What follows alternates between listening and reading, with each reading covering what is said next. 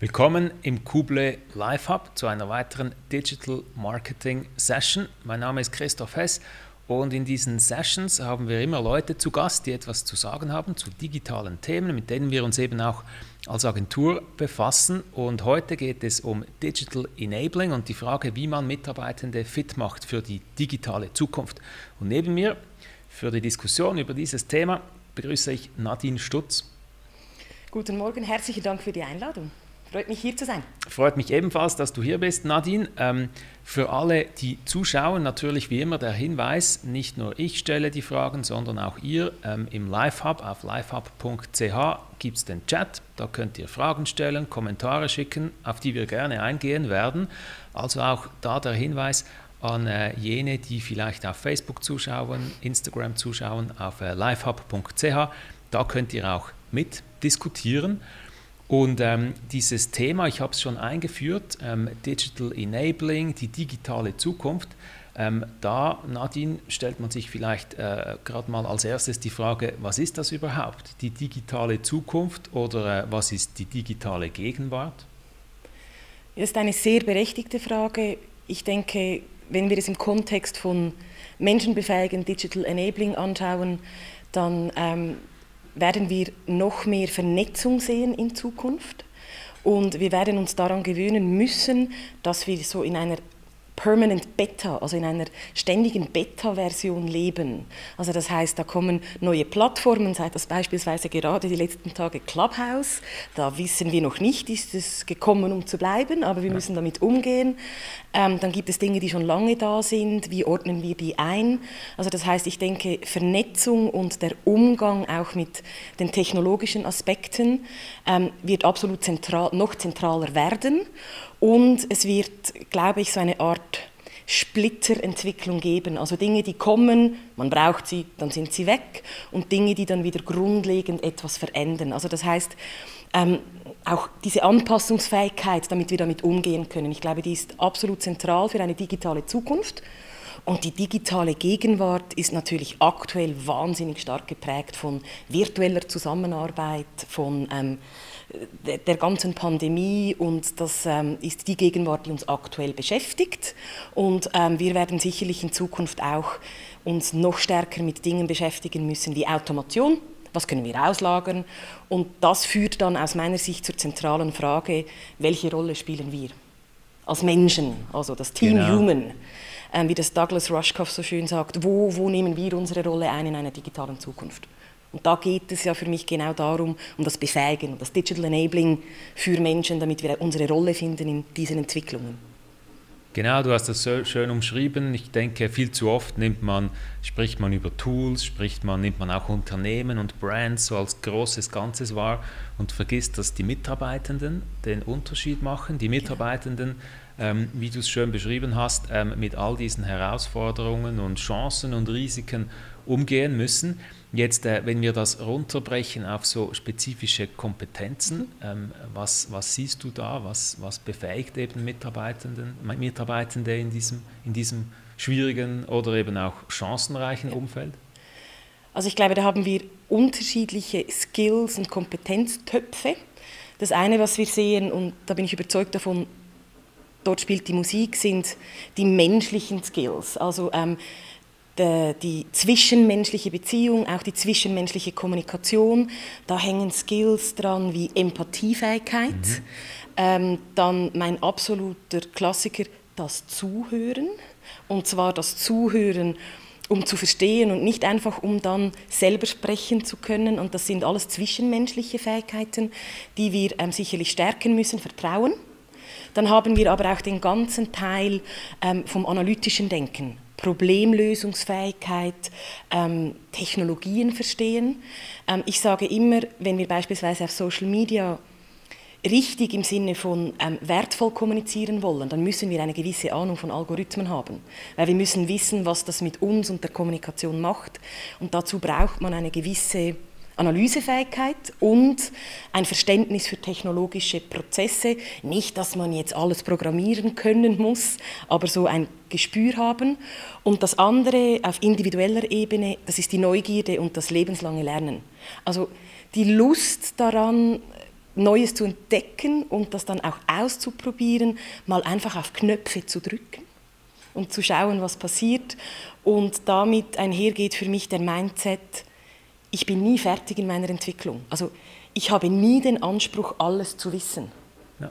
Es ist nie, also ich bin nie angekommen mit meinem Wissen und das würde zwischenmenschlich uns auch dazu bringen, dass man im Sinne der Demut, weil in dem Wort Demut hat es das Wort Mut, auch so miteinander umgehen könnten, dass ich dir beispielsweise zugestehe, dass du in gewissen Dingen mehr weißt als ich. Dann kann ich lernen von dir.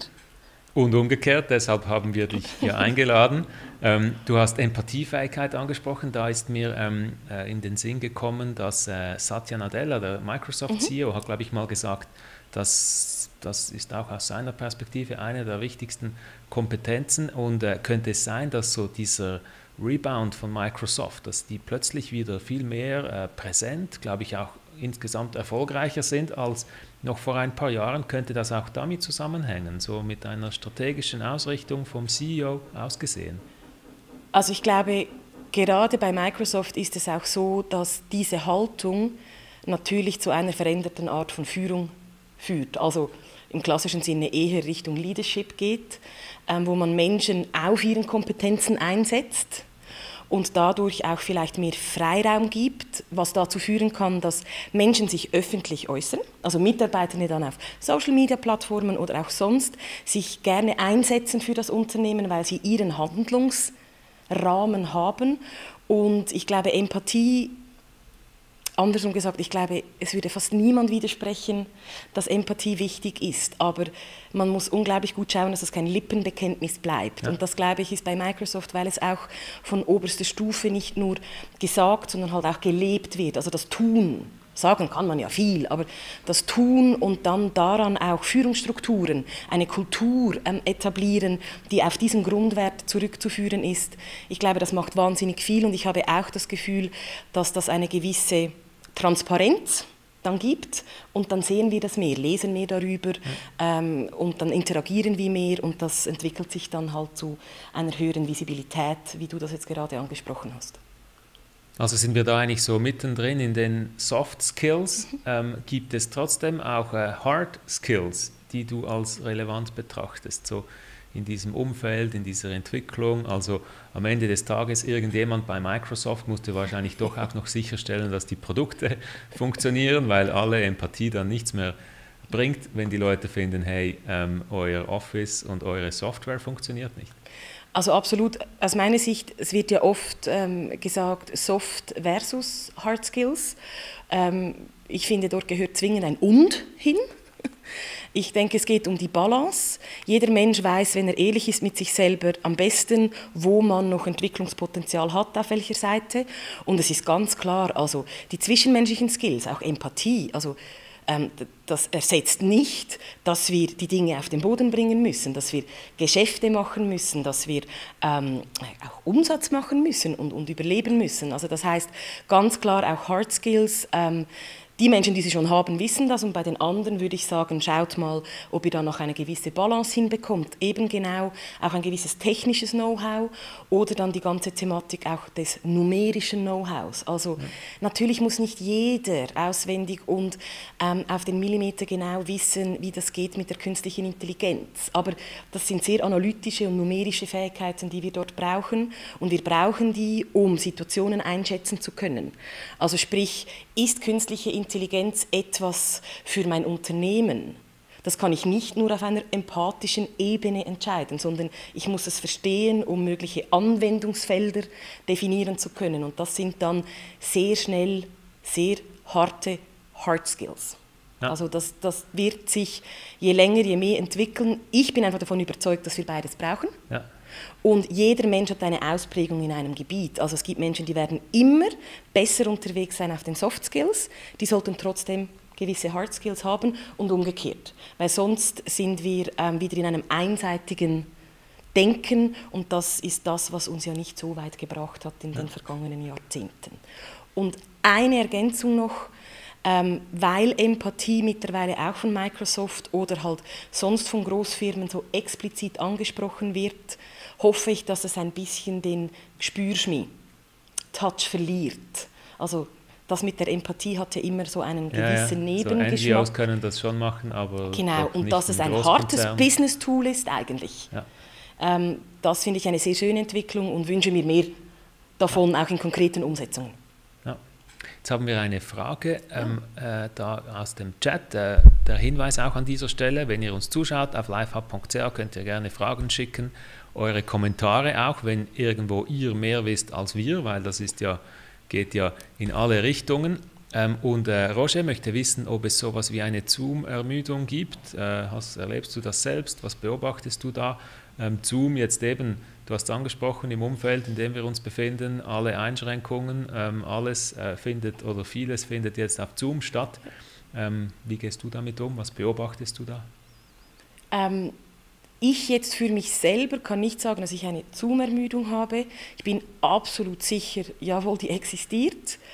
Ähm, Ermüdungen existieren immer dann, wenn man Dinge großmehrheitlich so tut. Also das heißt, ähm, ich selber habe Kundinnen und Kunden, die jetzt fast ausschließlich auf Zoom unterwegs sind und dann hast du irgendwann mal so einen Overkill. Das hast du auch, wenn du nur physische Meeting hast. Auch hier glaube ich im Umgang mit Technologien und der aktuell außergewöhnlichen Situation und dem virtuellen Zusammenarbeiten, da muss man eine Balance finden. Also man muss vielleicht nicht immer das Video eingeschaltet haben. Man muss vielleicht auch nicht immer ein Conferencing-Tool benutzen. Man kann vielleicht tatsächlich wieder mal eine Telefonkonferenz machen. Also auch dort eine Balance finden oder einen guten Mix zwischen den Möglichkeiten finden, die wir haben. Und wenn wir ausschließlich Zoom machen und dann überall heißt, bitte Kamera einstellen, das führt zu einer Ermüdung, ganz, ganz klar. Und deshalb sage ich immer, mix it up. Also man soll sich immer überlegen, für welche Situation ist welches Tool geeignet. Es ist tatsächlich vielleicht einfach mal das Telefon. Ja. Problemlos, ohne Bild, ohne irgendetwas, weil man sich beispielsweise dann auch bewegen kann. Also genau. wenn wir schon zu Hause Spazieren. sind, kann man dann aufs Telefon und dann kann man sich seine 10.000 Schritte vielleicht im eigenen, äh, in der eigenen Wohnung absolvieren. Und ich glaube, den Fehler, den wir oft machen oder den viele Unternehmen machen, ist Tool vor Logik einsetzen. Also man sollte sich wie fragen, was wollen wir erreichen, für was ist das Meeting und sich dann überlegen, welche Plattformen, welche Möglichkeiten haben wir und die dann so einsetzen und nicht einfach den Zug Zoom die ganze Zeit bemühen. Ja. Jetzt waren wir vorhin bei den Großkonzernen, bei Microsoft.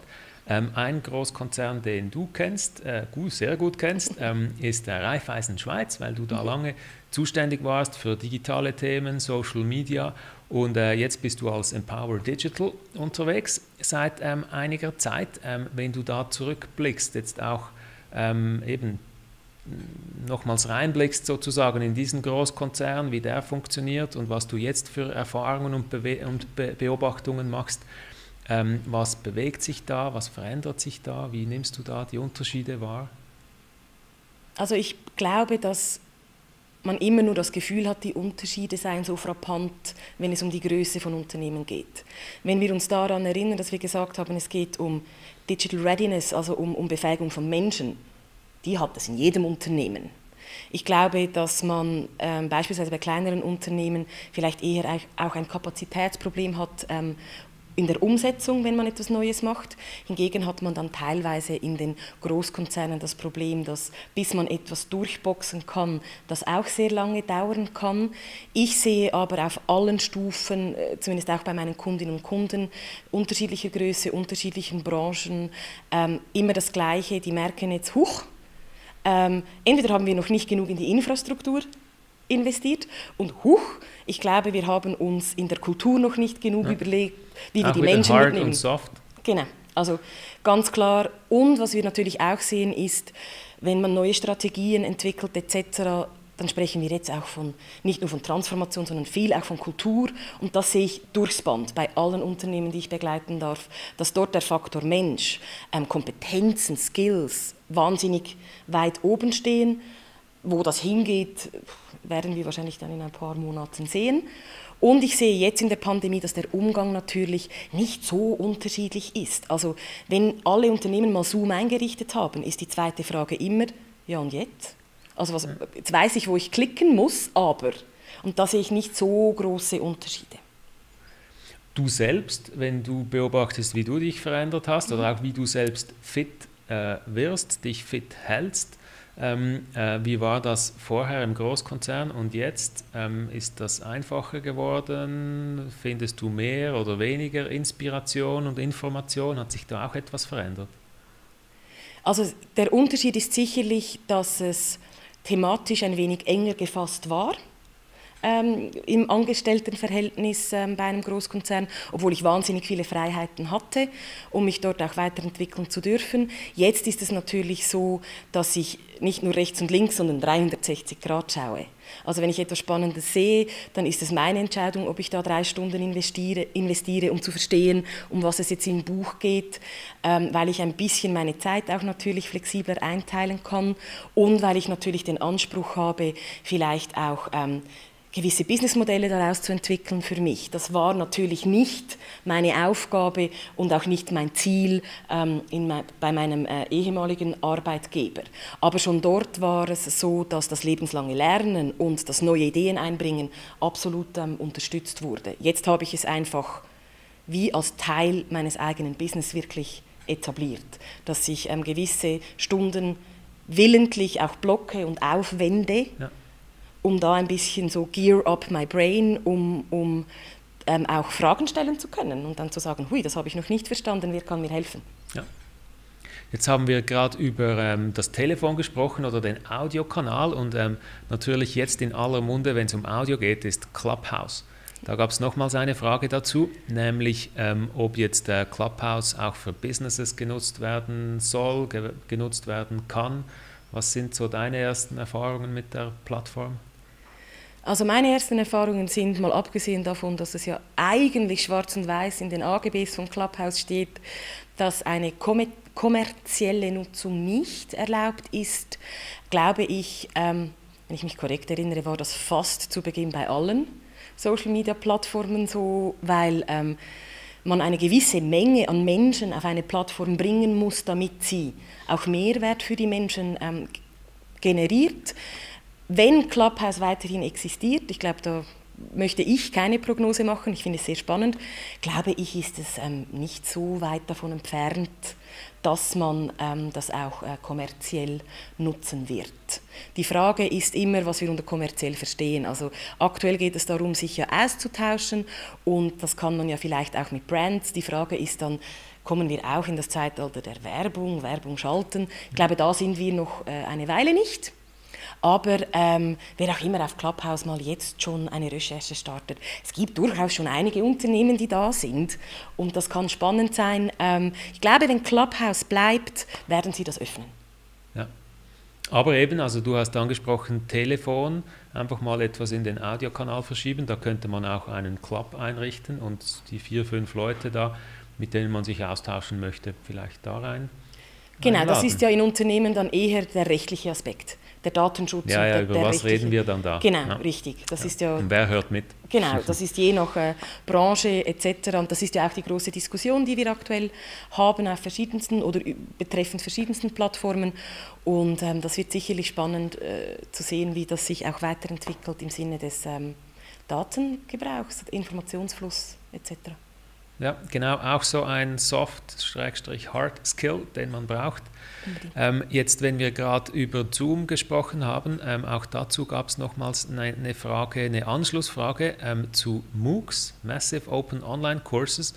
Ähm, nämlich, äh, was denkst du, ist das ein Instrument, solche Kurse, und da gibt es ja auch Plattformen, mhm. Coursera zum Beispiel ganz groß, ähm, äh, eine, eine Plattform, ein Instrument, das eben hilft, Mitarbeitende fit mhm. zu machen und äh, da mhm. ihnen diese Kompetenzen zu vermitteln. Mhm.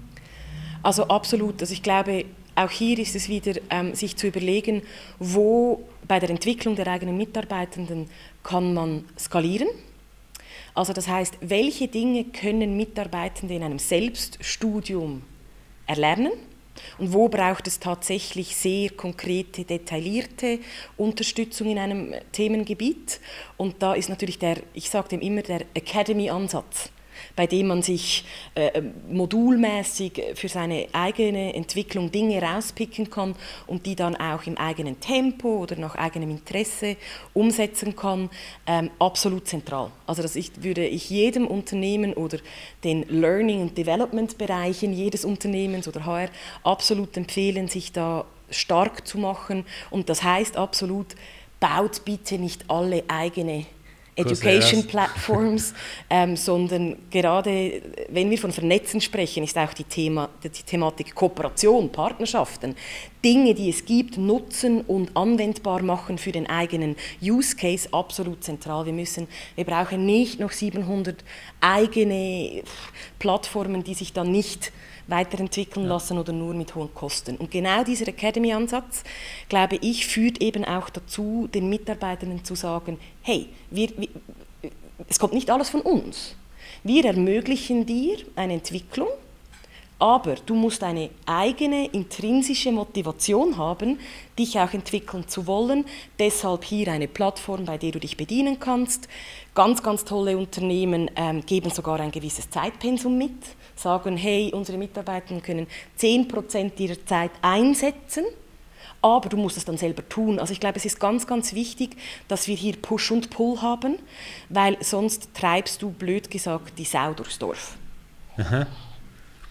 Was heißt das konkret? Heißt das konkret, dass man die Problematik hat, dass die Mitarbeitenden vielleicht denken, ja gut, ich warte jetzt mal, was da vom Unternehmen kommt und du hast gesagt, diese intrinsische Motivation, wenn die nicht da ist, kann man da, was soll man da als Unternehmen machen? Also ganz klar ist es aus meiner Sicht immer so, du musst den Menschen erklären können, warum du Dinge tust. Also was ist der Mehrwert? Warum, so dass der, der, der schöne Simon Sinek, the reason why. Warum, äh, liebe Mitarbeitende, setzen wir so stark auf Entwicklung, auf Ausbildung, auf Weiterbildung, weil wir das Gefühl haben, XY, das uns weiterbringt, das uns nachhaltig entwickelt, wir dadurch Stabilität gewinnen und so weiter. Das muss den Leuten klar sein. Das ist die Organisationsebene. Und dann sind wir ganz ehrlich, wir Menschen fragen immer als erstes, what's in it for me? Also, was habe ich davon? Und da glaube ich schon, dass wenn wir in Skills- und Kompetenzentwicklung gehen, wir auch ähm, Feedbackgespräche, Beurteilungsgespräche halt nicht mehr in der alten Art und Weise führen sollten, sondern schon auch, hey, welche Skills und Kompetenzen brauchen wir in unserer Kultur, in unserer Arbeitsweise, welch, welche Person hat welche? Und dann auch, ähm, wie soll ich sagen, belohnen, wenn sich jemand in die richtige Richtung entwickelt. Also es müsste ein integraler Bestandteil sein, auch von, von Leistungsgesprächen oder Feedbackgesprächen. Und dann ist es ähm, an eine Strategie geknüpft. Also dann ist es nicht ähm, l'art pour l'art, dann hat es einen Sinn. Und das finde ich ähm, extrem wichtig, weil außerhalb des, äh, der Arbeitszeit kann ja jeder tun, was er will. Wer sich weiterentwickeln will am Wochenende, bitte. Aber wenn man das als fixen Bestandteil anschaut eines Unternehmens, dann muss es an eine Strategie und ein Ziel geknüpft sein, damit es Sinn macht. Jetzt hast du da schon angesprochen, was da für Abteilungen, Teams vielleicht involviert sind, HR, äh, Organisationsentwicklung. Wir haben aber auch schon über den CEO gesprochen. Wie siehst du das? Was sind da so die wichtigsten Stakeholders, diejenigen, die auch vielleicht den größten Unterschied machen können? Also ich glaube, dass, es gibt mehrere Stufen. Das eine ist, ähm, erfolgreich umsetzen kann man dann, wenn es auf höchster Stufe verankert ist. Also das heißt, es muss an eine Strategie, es muss an eine übergreifende Kultur oder ähm, an Transformationsbestrebungen angeknüpft sein. Und dann ist es einfach so, wenn die oberste Mannschaft als gutes Vorbild läuft, hat das immer noch in der Schweiz ganz sicher ähm, eine wahnsinnige Signalwirkung. Nichtsdestotrotz setze, oder bin ich überzeugt davon, dass das Konzept der Fahnenträger ähm, jedes Unternehmen hat Menschen, denen muss man das nicht erklären, die wollen das, die brennen dafür. Und die sind vielleicht nicht im HR und nicht in der Geschäftsleitung, dass man die nimmt, weil das sind gute Botschafter, weil die sind intrinsisch und die können dann auch wie ähm, multiplizieren, die Botschaft multiplizieren und auf einer anderen Stufe ihre Kolleginnen und Kollegen bewegen. Also es hat die zwei Aspekte. Die oberste Garde muss laufen und zwar visibel, zeigen, dass sie es ernst meinen, ähm, weil Umsetzung hat immer etwas mit Tun zu tun und nicht einfach nur mit Schwatzen. Ja. Und das Zweite ist, man sollte sich diese Schlüsselpersonen, diese Fahnenträger suchen, die mitlaufen, weil die haben eine wahnsinnige Wirkung, auch extern. Jetzt spricht man häufig auch davon, wenn man so Unternehmen vergleicht, ihre, ihre Herausforderungen sich anschaut, dass es halt auch wichtige Unterschiede gibt zwischen Branchen, zwischen unterschiedlichen Ländern, vielleicht auch dann innerhalb des Unternehmens zwischen verschiedenen Generationen. Wie siehst du das? Also wir haben sicherlich Unterschiede, wenn es um die und ich meine jetzt nicht die Kultur im Unternehmen, sondern ähm, gesellschaftskulturelle Prägungen gibt. Wir alle wissen, dass im angelsächsischen Sprachraum ähm, eine höhere Extrovertiertheit ähm, besteht, gerade auf Social-Media-Plattformen, als vielleicht jetzt äh, spezifisch in der Schweiz. Das sind einfach andere Verhaltensweisen, mit denen müssen wir umgehen. Ich glaube, Kompetenz- und Skills-technisch gibt es Branchenunterschiede. Da haben wir harte Hard Skills-Branchen und eher Soft Skills. Und dort sind wir wieder bei der Balance. Da sehe ich nicht so einen Unterschied, sondern da sehe ich den Unterschied einfach, wo muss man entwickeln. Und bei den Generationen, und das finde ich halt einfach immer spannend, ja, die jüngere Generation, die klickt einfach und ja, die sind mit diesen Geräten aufgewachsen, aber die haben den Business-Transfer ja trotzdem nicht. Das heißt ja nicht, wenn jemand ähm, einwandfrei Inhalt generieren kann für Instagram, weil sie damit groß geworden sind, dass sie dann wissen, was das für ein Business heißt. Ja. Auf der anderen Seite haben wir vielleicht in einer ähm, etwas älteren Generation das ganz klare Businessverständnis und noch so die Zurückhaltung mit dem Ausprobieren. Und da wünsche ich mir einfach, dass wir Brücken bauen. Ja. Das ist wieder, wie ich zu Beginn gesagt habe, jeder kann von jemand anderem etwas lernen. Also diese, wir müssen ein bisschen diese Arroganz wegnehmen, dass wir alles wissen. Und dann, glaube ich, wären das super Tandems. Jetzt hast du digitale Kultur angesprochen, da gab es gerade eine Frage dazu, nämlich, ähm, ja, gibt es jetzt so wie eine digitale Kultur, vielleicht auch, du hast unterschiedlich, unterschiedliche Temperamente angesprochen, gleichen wir uns an, weil alle twittern und alle facebooken, oder gibt es, ja, so wie hier gefragt wird, eine digitale Kultur? Oder da drin dann wieder unterschiedliche Ausprägungen? Nein, es gibt also Jesus Gott, ich, ich, möchte nicht irgendwo sein, wo es äh, eine Gleichschaltung gibt und wir sagen, wir haben die digitale Kultur, die für alle Branchen, alle Unternehmen, alle Menschen gilt. Ähm, etwas vom Wichtigsten, wenn es um, um auch, wie man sich fit macht als Mensch für eine digitale Zukunft, ist authentisch sein. Also das kann ja auch heißen, dass man nur auf einer Plattform unterwegs ist oder das kann ja auch heißen, dass man auf keiner unterwegs ist, aber andere unterstützt.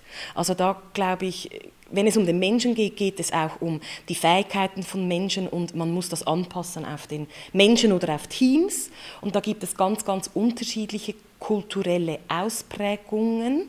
Ich glaube einfach, der digitale Aspekt muss zwingend überall rein. Wie der ausgestaltet ist, ist sehr individuell konkret auf das Unternehmen zu definieren. Ja. Das heißt, die Unternehmenskultur spielt da eine Rolle, weil da gab es auch noch einen Kommentar dazu, nämlich ob quasi so die gelebte Unternehmenskultur eben erstens entscheidend ist und zweitens dann auch die Persönlichkeit, äh, Persönlichkeitsstrukturen der Mitarbeitenden.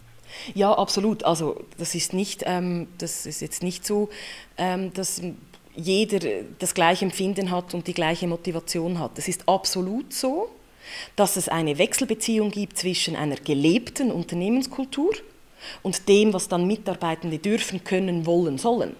Also das ist ganz klar, wenn, es, wenn die unter, gelebte Unternehmenskultur diametral steht zu beispielsweise, ich will Neues gestalten, ich bin mutig, ich probiere aus, dann schlägt man den Kopf konstant an einer Glasdecke an. Und irgendwann entweder hört man auf oder man geht. Also das heißt, das muss zusammenkommen und das mit der Persönlichkeitsstruktur. Ähm, ich habe gesagt, die intrinsische Motivation, um etwas zu tun, ich möchte das nicht verstanden haben als Extrovertiertheit. Also das kommt überhaupt nicht darauf an. Aber ich glaube, es ist ein ganz, ganz wichtiges Element, dass jeder Mitarbeiter, in diesem Sinne jeder Mensch, sich überlegt, was motiviert mich? Und wenn es offen und ehrlich so ist, dass man sagt, I'm totally fine, neun Stunden oder acht Stunden arbeiten, um meinen Lohn nach Hause zu nehmen. Ist das nicht wertend oder schlechter, sondern da muss man einfach schauen, ist man da mit dem richtigen Unternehmen etc. Also diese Überprüfung, für was brenne ich und wo ist mein Sinn, die finde ich einfach relevant. Und da muss nicht rauskommen, dass man ähm, der Hansdampf in allen Gasten sein muss auf Social Media. ja. sondern das muss für sich stimmen und dann muss man schauen, ob das ins Umfeld stimmt des Unternehmens.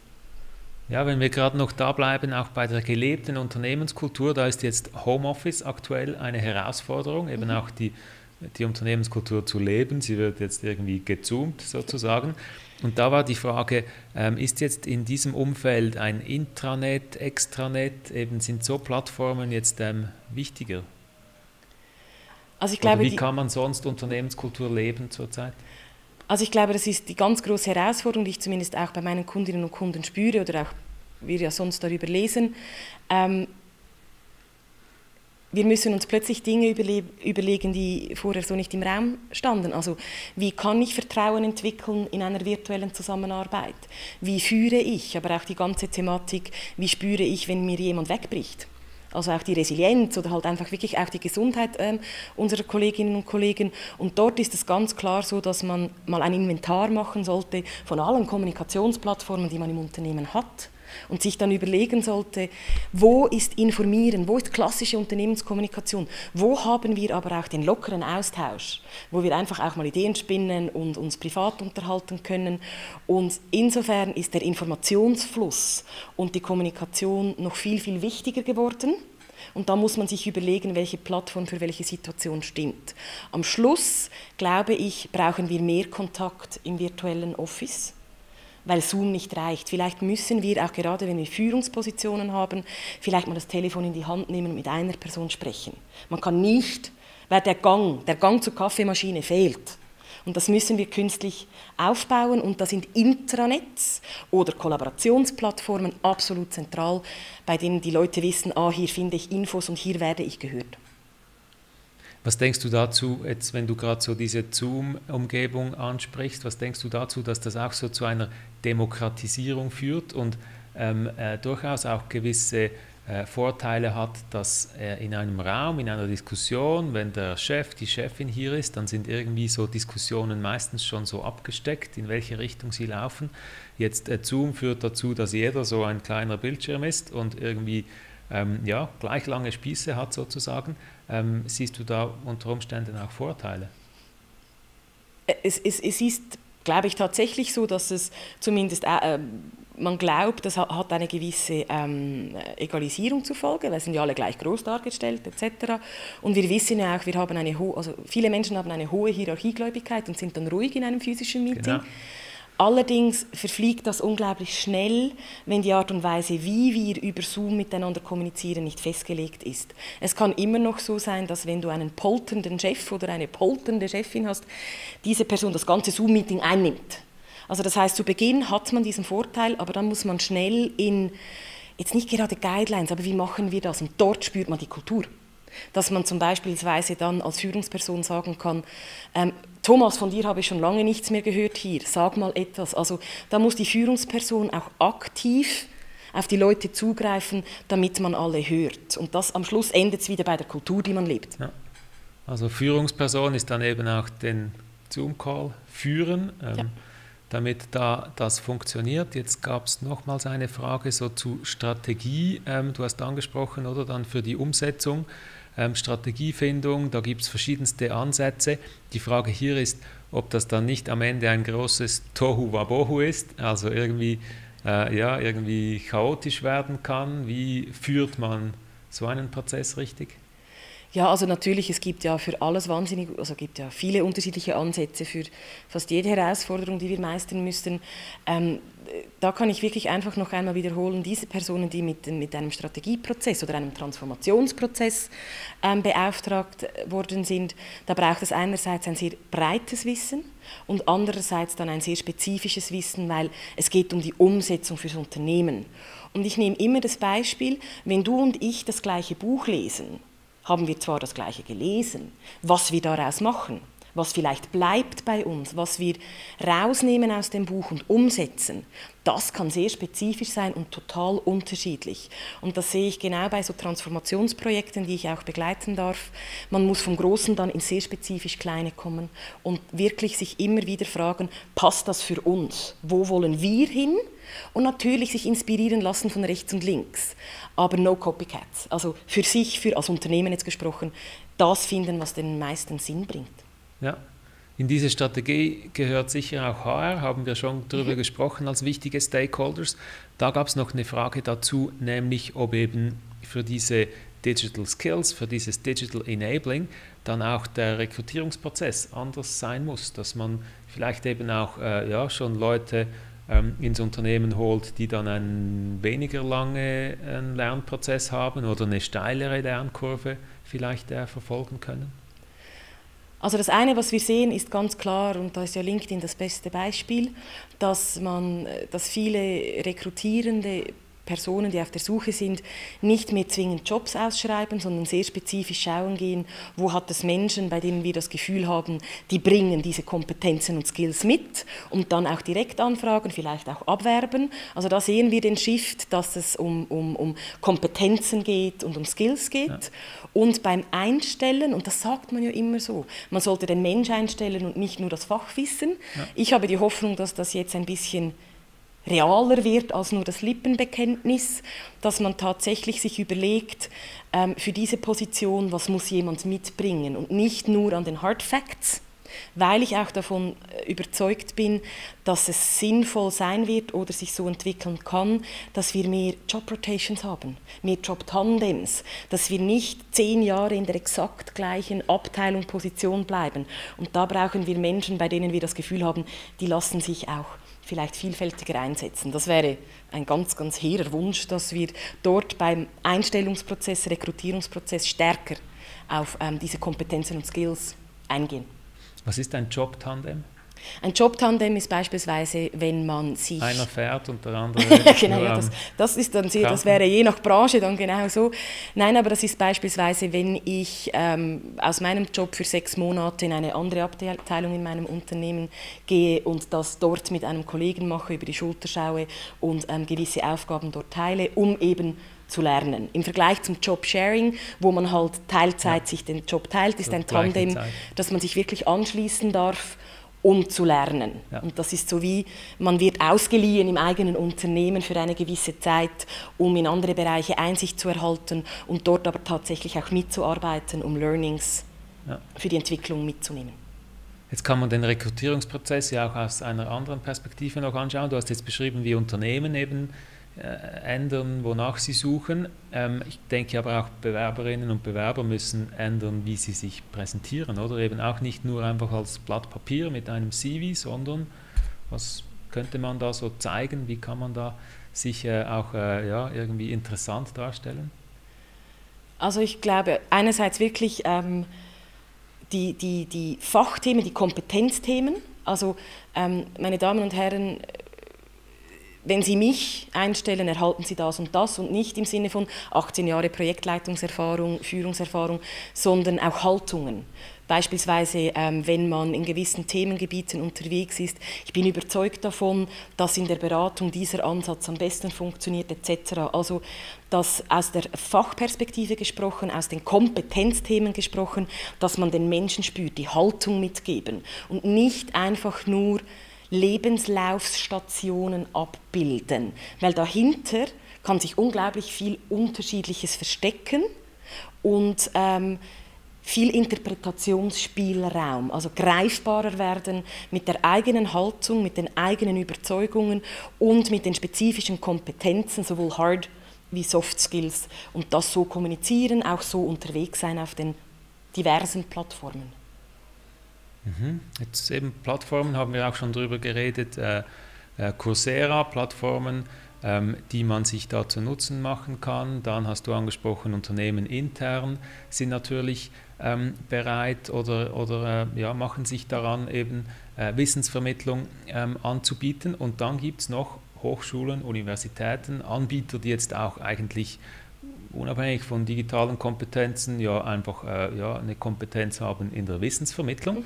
Und ähm, dein, eine aktuelle Initiative, ein aktuelles Projekt von dir ist ein neuer äh, Weiterbildungskurs an der Hochschule Luzern, eben genau so ein Akteur in diesem Gebiet. Dieser äh, Weiterbildungskurs heißt Digital Readiness. Mhm. Was ist so die Idee dahinter? Wie kam es zu diesem Kurs?